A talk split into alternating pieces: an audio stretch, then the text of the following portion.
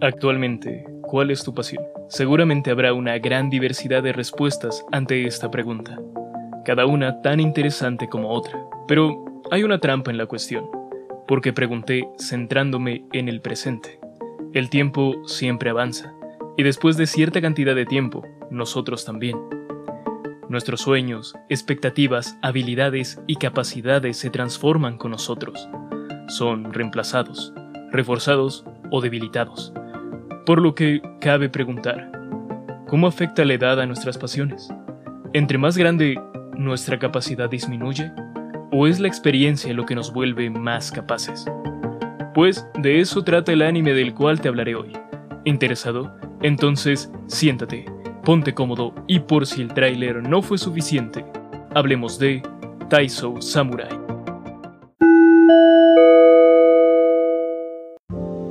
Buenos días, buenas tardes o buenas noches. Espero que tu día vaya bien. Si no es así, espero que se mejore. Y si el día ya terminó, recuerda, siempre habrá un mañana. Taisou Samurai, cuya traducción literal es El Samurai de la Gimnasia. Es un anime original englobado en el género deportes, con demografía objetivo del tipo shonen, es decir, para un público joven mayormente masculino. La obra fue producida por el estudio MAPA, con el guion de Shigeru Murakoshi bajo la dirección de Hisatoshi Shimizu. La primera emisión del anime fue el 10 de octubre del 2020, contando con un total de 11 episodios. Para opinar sobre el anime, lo dividiremos en apartados. Personajes, argumento, soundtrack, puntos buenos, puntos malos, conclusión y mi opinión en extenso con spoilers. Sin más preámbulo, hablemos de Taisou Samurai. Los personajes de esta obra son Yotaro Aragaki, personaje masculino, cabello negro, algo ondulado y largo, recogido en una cola de caballo, piel blanca, ojos amarillos, complexión fornida y altura por encima del promedio de la serie, apodado el samurái de la gimnasia, un hombre enérgico, un poco torpe y con un gran corazón. Su voz en japonés fue hecha por Daisuke Namikawa, Rei Aragaki, personaje femenino, cabello rosa salmón, lacio y corto hasta el mentón, piel blanca, ojos café claro, altura y complexión debajo del promedio de la serie, pues es una niña, hija de Yotaro, una niña alegre, responsable y tierna. Su voz en japonés fue hecha por Rina Honizumi, Leonardo Sturges, personaje masculino, cabello negro con puntas verdes, levemente ondulado y largo, piel blanca, ojos azules, altura y complexión dentro del promedio de la serie el autodenominado ninja de la familia Aragaki, personaje ruidoso, enérgico y con un pequeño secreto. Su voz en japonés fue hecha por Kensho Ono. Soundtrack. El tema de apertura de esta obra lleva por título Shanghai Honey, el cual es un cover interpretado por Daisuke Namikawa, Kensho Ono y Yuki Kaji.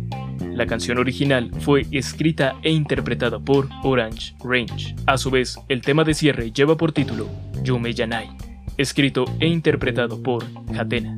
Por último, la ambientación musical de esta obra estuvo a cargo de Masaru Yokoyama. Argumento. Yotaro Aragaki es uno de los mejores gimnastas de Japón, aunque el tiempo le ha pasado factura y ahora le es más difícil competir. Ante esto, su entrenador le pide que se retire, pero Aragaki no puede dejar el gran amor que le tiene a la gimnasia, por lo que en el último momento asegura que seguirá compitiendo. ¿Podrá Aragaki hacerle competencia a las jóvenes promesas del deporte? Los puntos buenos de esta obra son el ritmo. La obra tiene un ritmo constante que te permite seguir la historia sin problema, lo que es muy bueno en esta clase de obras. La animación. Si bien hay una combinación de la animación tradicional y el CGI, la verdad es que ambas técnicas se encuentran muy bien integradas y le agregan un muy buen dinamismo a la historia. Amena. Es una obra que puedes terminar fácilmente de una sola vez, pues la historia es simple, atrapante y conmovedora. Sin embargo, esta obra no es perfecta. Dentro de los puntos malos a destacar está el hecho de que es específica. Al ser un anime de deportes, hay muchas escenas que se centran en este tópico y que pueden distraer al público que no sepa nada de gimnasia. El humor. El humor es muy simple o depende del lenguaje original, por lo que las escenas que tienen como objetivo ser graciosas la mayor parte del tiempo no lo son. El desarrollo de personajes. Esto debido a que la mayor parte del tiempo este se encuentra estancado o se da de forma espontánea, si es que se llega a dar. En conclusión, le doy a Taisou Samurai 3.2 saltos de 5. Si bien no soy un fan de los animes de deportes, debo admitir que este anime me sorprendió. Quizás es porque no se centra demasiado en los tecnicismos del deporte, sino en las sensaciones que da en el público y las emociones que tienen los participantes. Si bien no es una obra perfecta y es un tanto genérica, lo cierto es que logra entretener al espectador y quizás aquellos que tengan nociones sobre gimnasia podrían disfrutarlo más que yo. Aún así, lo recomiendo para aquellos que recién empiecen en este mundo de la animación nipona, debido a que no es tan anime. Pero ahora te toca elegir. Ir a ver Taisou Samurai y regresar a mi opinión en extenso, o quedarte y comerte algunos spoilers. De igual manera te recuerdo que si te gusta el contenido sería fantástico si pudieras compartirlo, para que estas obras puedan llegar a más ojos, oídos y almas.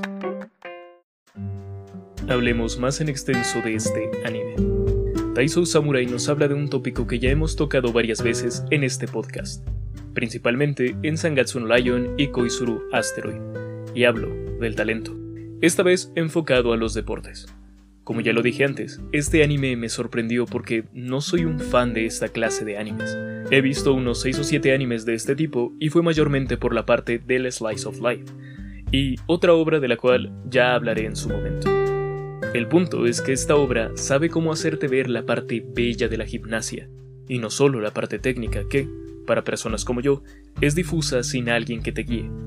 Y esta obra sabe transmitir estos dos factores dentro de su construcción, además del trasfondo ligado a la pasión y la resiliencia, aunque esto ya lo iremos viendo más tarde. Pero vayamos por partes. El escenario es el 56 Campeonato de Gimnasia Artística All Japan. Yotaro Aragaki inicia su participación en la barra horizontal la cual va muy bien, hasta que sus manos se resbalan y cae directamente al suelo. El tiempo no pasa inclemente, menos en un deporte tan demandante a nivel físico como la gimnasia, pues se requiere mucha fuerza, equilibrio y flexibilidad. Por lo que dice el entrenador del protagonista, él tiene un hombro lesionado, lo que reduce sus posibilidades de ganar, en especial en frente de jóvenes promesas, por lo que su destino es más que claro. Yotaro debe abandonar el mundo de la gimnasia. Si bien Aragaki no parece convencido de esto, hay un factor que lo hace reflexionar, y es que su hija ahora solo depende de él. Así que tiene que priorizar el bienestar de su hija por encima de su sueño. Por lo que toma la decisión de llevar a Rei, su hija, a un espectáculo de ninjas en Kinagawa, para suavizar el impacto de la noticia sobre su retiro. Todo parece ir bien. Aragaki está preocupado por la noticia, pero entonces, el show que está viendo se sale un poco de control, debido a la intervención de unos trajeados que persiguen a un ninja. ¿Qué pasa? ¿Qué? Justo lo que dije. Unos trajeados persiguiendo a un ninja.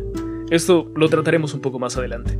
Por ahora, es necesario mencionar que aquel ninja mostró un especial interés en nuestro protagonista. Debido a el agitado movimiento de los eventos, Aragaki pierde la oportunidad de darle la noticia a Rei. Tampoco puede hacerlo de regreso del viaje, y menos cuando se infiltra el ninja en el baño. Ya sé, ya sé. Déjenme explicarlo. El ninja que aparece en la casa de Aragaki es el mismo del show de Kinugawa. Él es de otro país y le ruega a los protagonistas que lo acojan en su casa, pues no quiere regresar a su país de origen y tampoco quiere ser encontrado por los agentes que lo persiguen. Sí, exactamente los mismos del show. Aragaki no está de acuerdo, pero Rey y su abuela sí, por lo que el ninja puede dejar de huir. Al día siguiente, Aragaki lleva a Rey al gimnasio, pues considera que este puede ser el lugar más apropiado para decirle a todos los del retiro antes de la conferencia de prensa. Pero, una vez más, el ninja salvaje aparece. Este hace una especie de rutina enfrente de todos. Es ágil, grácil y preciso, Tanta es su habilidad que su ropa es incapaz de seguirle el paso.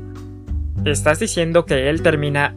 Sí, sí, pero no hablemos de eso, porque ahora es momento de la primera conversación entre Aragaki y el ninja, o debo decir, Leo, el cual confiesa que lo único que desea es ayudar a Aragaki a que haga su gimnasia de nuevo, asunto que trataremos más adelante.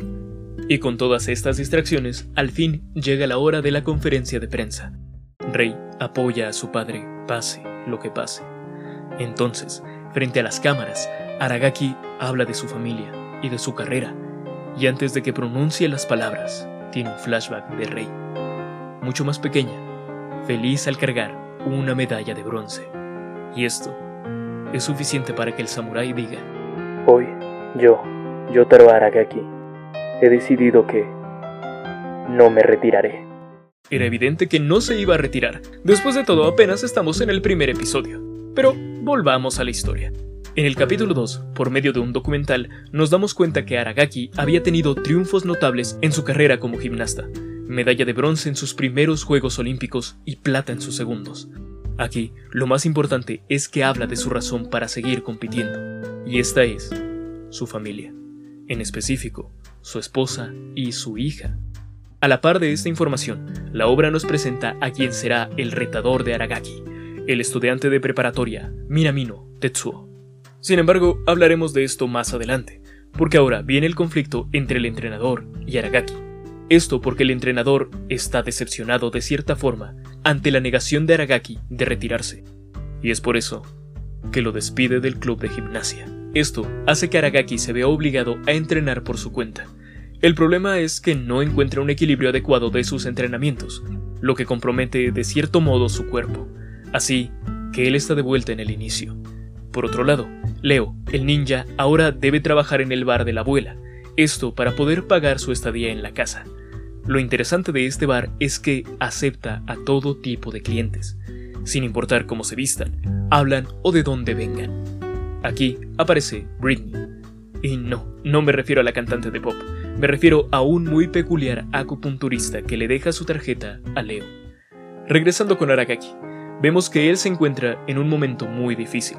No ha podido hacer nada bien y se siente abandonado.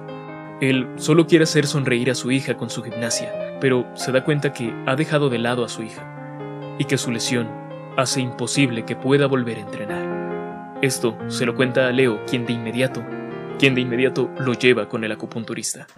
Aquí debo hacer una anotación.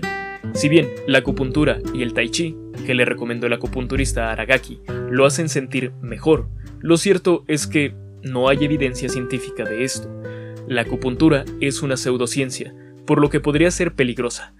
Si tienen alguna lesión, consulten con un médico calificado.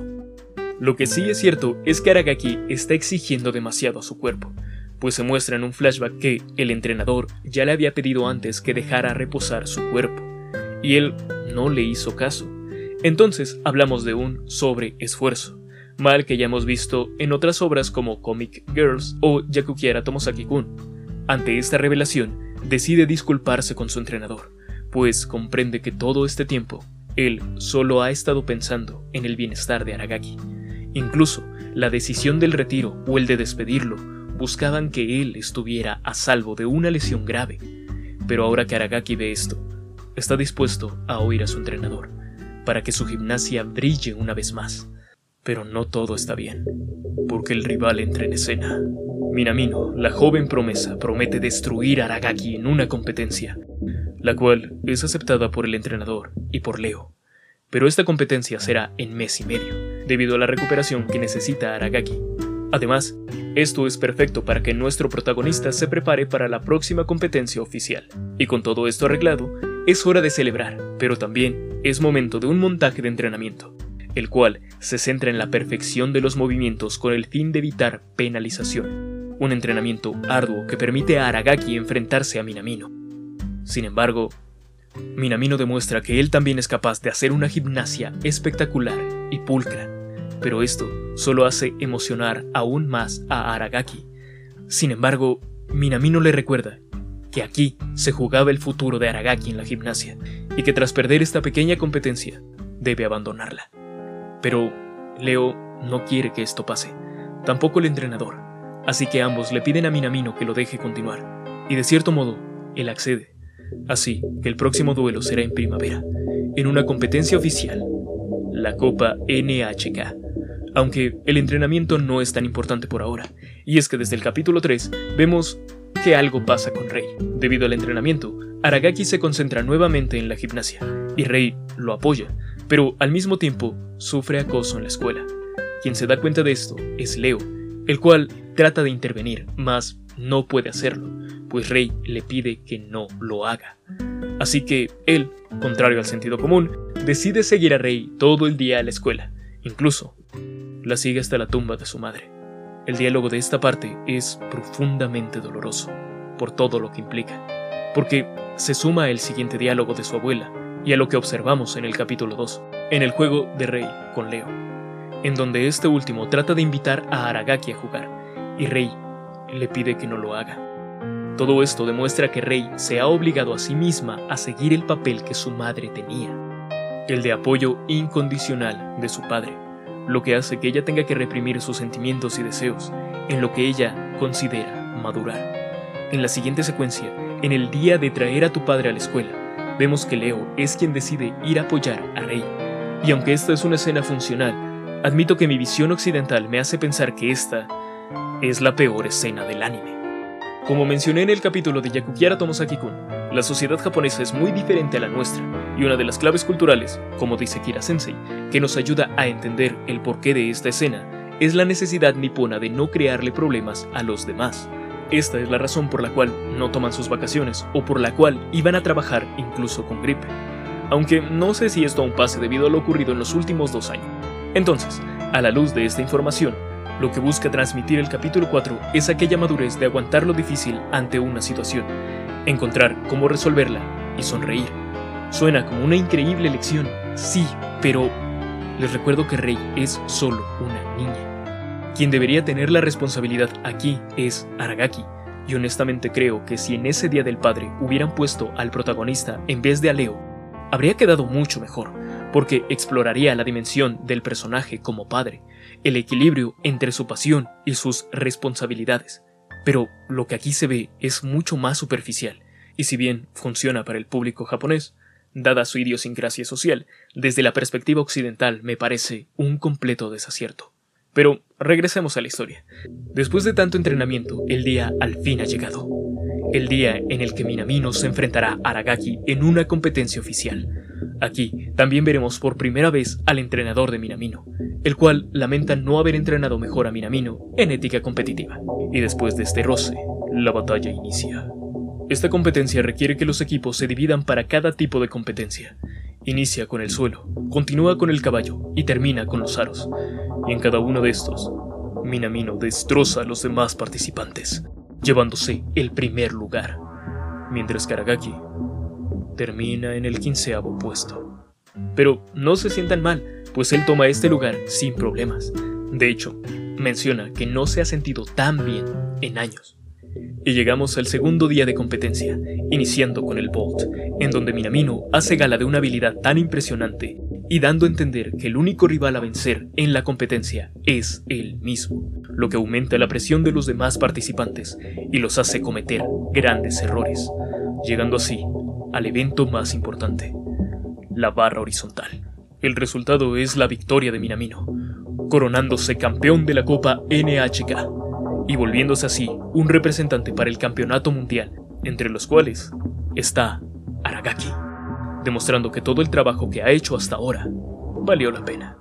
Es hora de volver a casa. Leo y Rey se preparan, pero en ese momento los trajeados vuelven a aparecer, y Leo desaparece al día siguiente.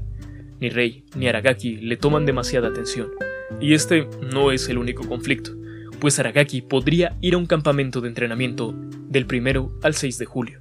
Y recordemos que el 5 de julio es el sagrado cumpleaños de Rey, por lo que Aragaki tendría que estar ahí. Primero vamos a centrarnos en el asunto de Leo, y es que este le preocupa a Rey. De hecho, menciona que si Leo no está en su cumpleaños, entonces no son familia.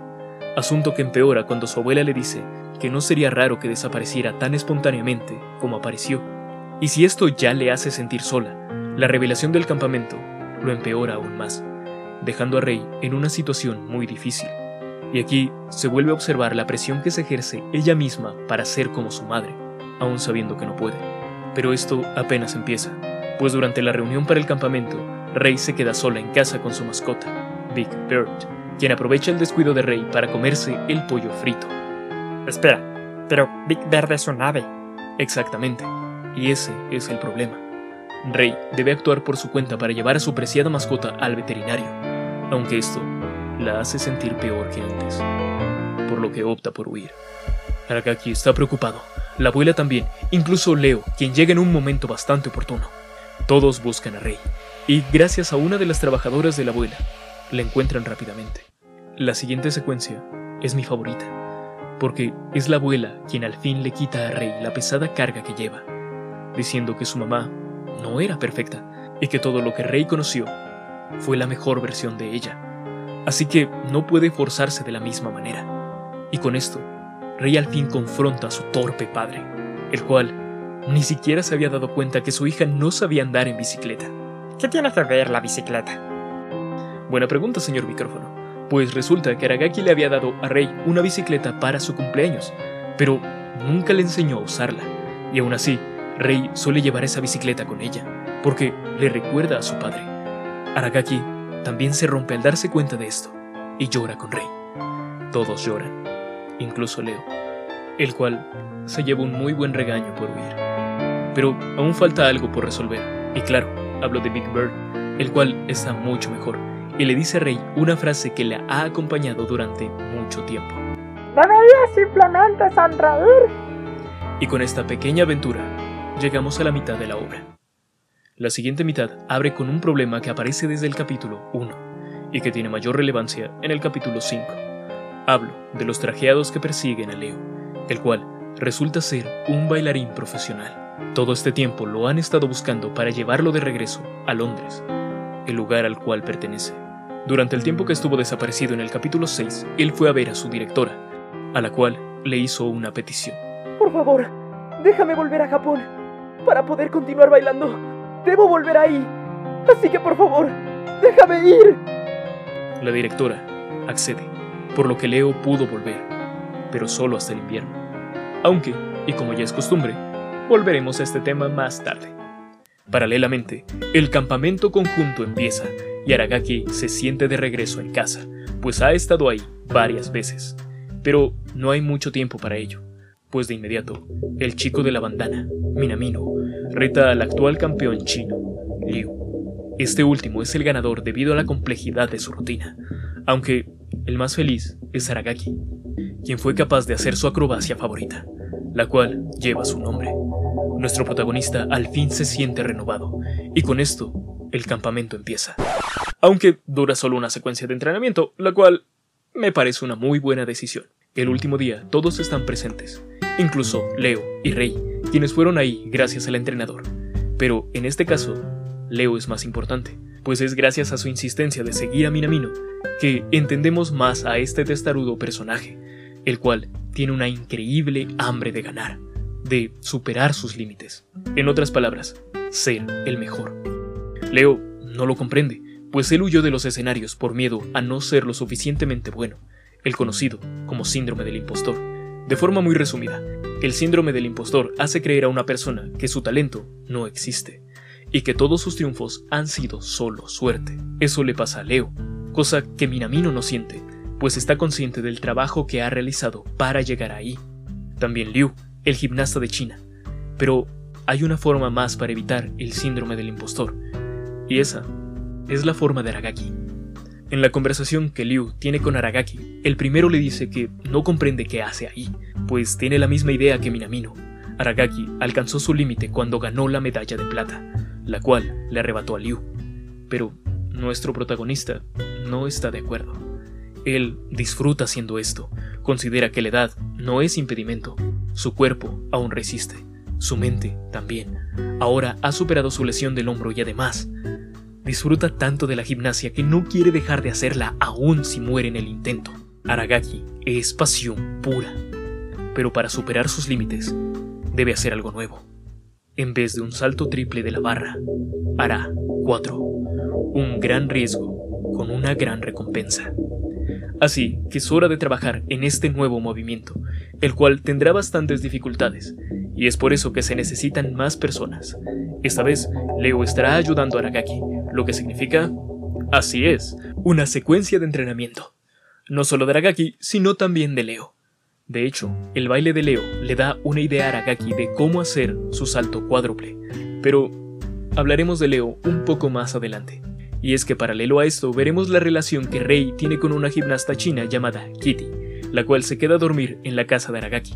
Aquí se explora nuevamente una de las preguntas centrales de la obra, que tiene que ver con la pasión y las aspiraciones. Kitty dice que cuando era niña quería conseguir una medalla de oro en la gimnasia, y lo ha logrado. Ahora quiere ser una idol y una superestrella. Luego de compartir esto, le pregunta a Rey su sueño, pero ella no contesta. Aunque, al terminar el verano, Rey comprende que su aspiración es ser como su madre, una actriz famosa, pues las películas son lo que realmente ama en esta vida, por lo que no puede alejarse de ellas. La aparición de Kitty también nos regresa a la trama de Leo, pues esta gimnasta lo reconoce como el orgullo del Royal, mencionando que la versión oficial es que él ha estado fuera de los escenarios por una enfermedad. Y no solo esto, pues cuando Kitty regresa a su país, le hace una pregunta muy importante a Leo. ¿Hasta cuándo te seguirás escondiendo? En el siguiente capítulo, la obra comienza a unir ciertas piezas, pues inicia con un flashback de Leo, en el cual vemos a un Aragaki joven y que posee el aura de un campeón. Leo estaba fascinado con la actuación de Aragaki, lo que nos va mostrando por qué está ahí con él.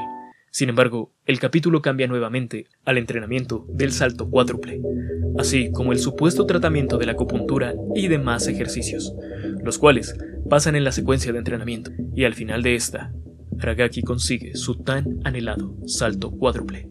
Al mismo tiempo, la historia se centra nuevamente en Leo, con una analogía muy particular, y es que la obra nos muestra que Leo se siente proyectado en el caso de Fukuchan, un búho blanco que se escapó y que está siendo buscado por todo el mundo, caso similar al de Leo, pues él también está en una prisión. En Sangatsu no Lion y Saregoto tocamos el tema de los genios, pero desde la perspectiva de un observador. Taisou Samurai lo explora desde la perspectiva del genio. Leo siempre fue el mejor en ballet y realmente lo amaba. En la secuencia que resume su vida, podemos ver su ascenso y caída. Él mejoraba y aún disfrutaba del escenario, pero los críticos compañeros y entrenadores comenzaron a hacerlo dudar. La presión sobre sus hombros era cada vez mayor. Leo se hallaba atrapado en una jaula que él había creado con su talento y pasión. Y simplemente perdió el interés. Al punto de querer huir y esconderse. Leo no se siente listo y contrario a lo que se pudiera creer, el ejemplo de Aragaki de competir lesionado no lo ayuda. De hecho, hace que su temor sea aún más grande. El fracaso le parece un abismo sin fondo del cual no podría salir. Para él, no hay más remedio que evitar el problema. Sin embargo, la obra nos adelanta el por qué Leo aún no puede comprender la tenacidad de Aragaki, pues en un flashback posterior vemos cómo Aragaki perdió todo en un solo día. Su esposa murió en un accidente de tráfico y tuvo su más grande fallo en una competencia al caer de la barra tras intentar hacer tres triples seguidos. Cuando Aragaki tocó fondo, fueron las palabras de su hija y de su difunta esposa quienes le dieron fuerza y le demostraron que no estaba solo. Simplemente debía seguir adelante con su pasión y sonreír, porque aunque su esposa no estuviera ahí, aún tenía a Rey. Aragaki sabe que esto es lo que Leo debe entender, así que cuando el ninja huye, es el samurái quien debe recuperarlo a través de la gimnasia. Rey lo sabe así que todo dependerá de un momento, de un solo salto. El gran día llega. El samurái sale de casa dispuesto a ganar. En la competencia de suelo, el primero en pasar es Minamino, el cual hace una rutina espectacular, pero con un cierre desastroso. En el segundo evento también sufre un fallo, todo lo contrario a Aragaki, quien se coloca en el primer lugar, golpeando el orgullo de Minamino, lo que hace que el chico bandana siga cometiendo fallos. La distracción ha hecho que Minamino olvide su objetivo de ser el mejor, de superarse a sí mismo. Olvidó la razón de estar ahí, y eso lo debilitó. Al final del capítulo 10 y final del primer día de la competencia, el entrenador de Minamino lo confronta, lo que hace que Minamino vuelva mentalmente a la competencia. Él está listo para el siguiente día. Todos se marchan del estadio. Rey aún mira su boleto, esperando por la aparición de Leo, el cual ahora está con los trajeados que lo han perseguido desde el primer capítulo. De hecho, una de ellas va a ver a Rey para que hable con Leo. Esta es una de las conversaciones más incómodas de la obra, pues vemos a un Leo resignado a volver a Inglaterra, pero sin estar preparado. Se nota cómo aleja a Rey porque sabe que si se acerca demasiado, él no querrá irse. Leo toma la decisión de obligarse a bailar, aun sabiendo que la crítica lo destroza. Así que el ninja se despide de Rey, Ederagaki. Y con esto, llegamos al capítulo final. ¿Están listos? El primer clasificado para la siguiente ronda es Aragaki, por lo que es hora de que vuelva a competir. Pero aún está el problema con Leo. Rey está preocupada, y es el compañero que vimos antes, aquel que la molestaba, quien le da una nueva visión del problema. Y es que es obvio que Leo está mintiendo. No es que deba regresar a Inglaterra la razón por la cual no quiere ver a Aragaki, sino que hay algo más. Esta nueva visión hace dudar a Rey, así que dejan que el acupunturista y el niño vayan al estadio, mientras Rey irá a buscar a Leo, en compañía de su abuela y una de sus empleadas, la cual también le manda un mensaje a otro gimnasta. De camino, Rey le llama a la tragedia que acompaña a Leo, para que ésta lo distraiga mientras ellas llegan. Ella cumple con su tarea. Gracias a Big Bird y la empleada de la abuela, Rey al fin puede confrontar a Leo, el cual mantiene su pensamiento de no poder ir a ver a Aragaki, pues es débil en comparación. Rey le dice que esto no es cierto, que de hecho él ayudó mucho a Aragaki. De hecho, en el capítulo 8 y 9, Aragaki da a entender que gracias a Leo pudo recuperar su confianza para hacer gimnasia. Pero Leo insiste y menciona lo siguiente. No lo entiendes, Rachel. No tengo el poder para ayudar a Joe. Todo lo que dijiste fue una coincidencia. Incluso ahora, me asusté de las expectativas de Joe y traté de escapar. He estado huyendo todo este tiempo.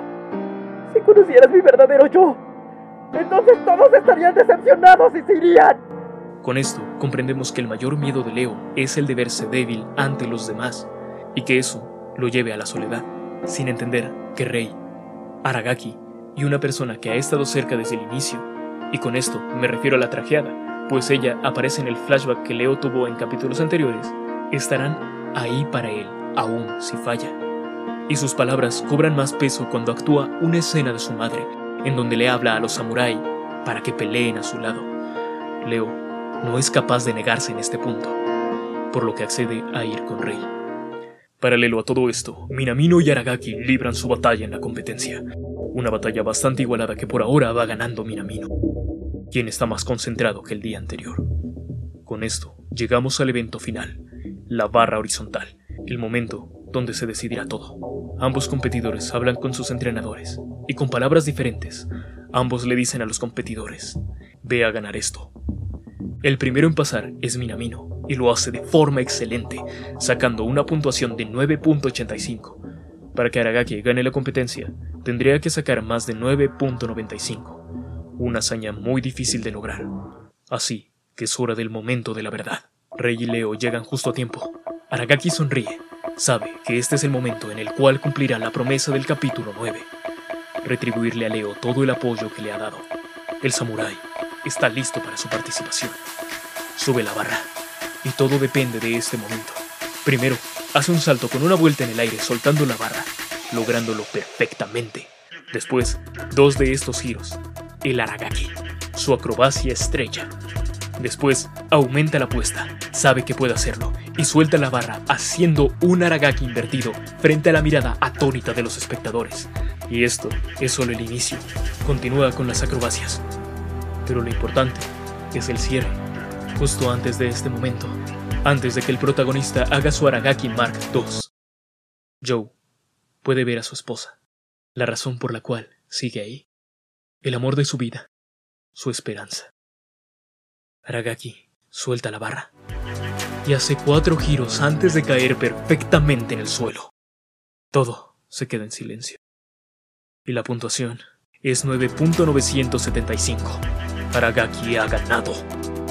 Y aquí, la obra nos muestra dos cosas importantes. La primera es que Minamino admira a Yotaro. Es por eso que se esforzó tanto en querer derrotarlo. Y es por eso que no quería verlo en su peor forma. Aún así, la derrota lo lastima.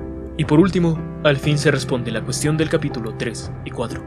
¿Por qué quieres ver mi gimnasia? Porque me inspira. Esa es la razón por la cual Leo quería ver la gimnasia de Aragaki, porque es inspiradora, porque lo hace sentir que puede lograr lo que sea, tal y como Yotaro consiguió esta victoria, cuando parecía que su destino era el retiro, cuando ya nadie apostaba por él. Yotaro es la esperanza de que los sueños y las pasiones se pueden cumplir. Y el epílogo de esta obra no podría ser mejor. Dos años después, Aragaki cumple la deuda que hizo con Leo en el capítulo 9, cuando gracias al baile de Leo encuentra la respuesta para hacer su Aragaki Mark II. Y es que es hora de que el samurái vea al ninja bailar. Taisou Samurai es un anime apasionante, que nos hace ver que el trabajo duro tiene sus frutos, pero que también le da un peso importante a la pasión y sobre todo a la salud mental. En cada momento se destaca que Aragaki es capaz de estar ahí porque se aferra a una razón, la cual le permite estar enfocado, sentirse preparado y más importante aún, que lo impulsa a conseguir la victoria. Quizás no seamos genios como Leo, ni grandes atletas como Aragaki, pero eso no significa que no podamos esforzarnos en los distintos ámbitos de nuestra vida. Claro, siempre y cuando esto no comprometa nuestra integridad física o mental.